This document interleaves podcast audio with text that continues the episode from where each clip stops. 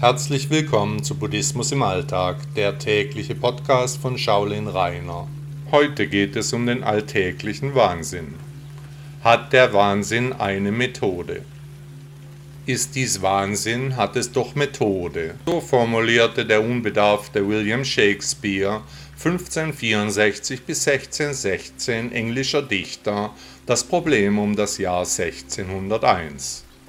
Also schon zu dieser Zeit von Shakespeare waren die Menschen der Meinung, dass die Handlungen von einigen anderen Personen falsch sind, sogar dem Wahn entsprungen wären. Wie kann das sein? Wie können völlig gleiche Dinge so komplett unterschiedlich beurteilt werden? Wie kommen die Menschen zu so unterschiedlichen Urteilen? Wie bereits mehrfach auf meinem Blog erwähnt, können zwei Menschen auf etwas schauen, etwa eine Blumenwiese, der eine ist völlig verzückt, der andere sagt, dass er Blumen hasst. Klar, Geschmäcker sind verschieden, doch beim täglichen Wahnsinn geht es um mehr als um Geschmack, es geht um fundamentale Begebenheiten. Wie können selbst wichtige Ereignisse komplett konträr betrachtet werden? Das frage ich mich sehr häufig. Es muss hierfür eine Begründung geben, nichts passiert ohne Grund. Ich für meinen Teil glaube, dass hier die Evolution ihre Finger im Spiel hat und der Mensch viele Dinge völlig unbewusst erledigt und eben auch durch die menschliche Entwicklung, die Prägung durch die Eltern und das Umfeld und natürlich durch die Begebenheiten, die ebenso passiert sind auf dem Weg. Möglich erscheint mir, dass im Gehirn verschiedene Mechanismen angestoßen werden, die in einem früheren Stadium der Evolution vielleicht vor Hunderttausenden von Jahren, sehr wichtig für den Mensch waren, die aber heute völlige Verwirrung auslösen.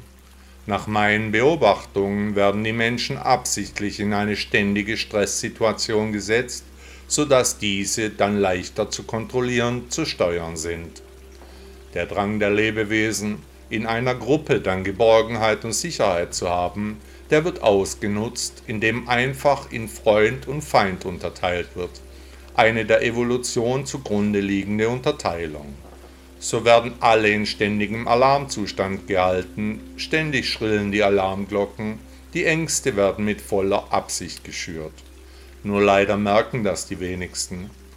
Ich aber schon, denn ich kann hinter die Kulissen schauen, gebe mir auch dabei Mühe und hinterfrage grundsätzlich alles, bilde mir meine eigene Meinung so wie Buddha das seinen Anhängern im Übrigen auch empfohlen hat.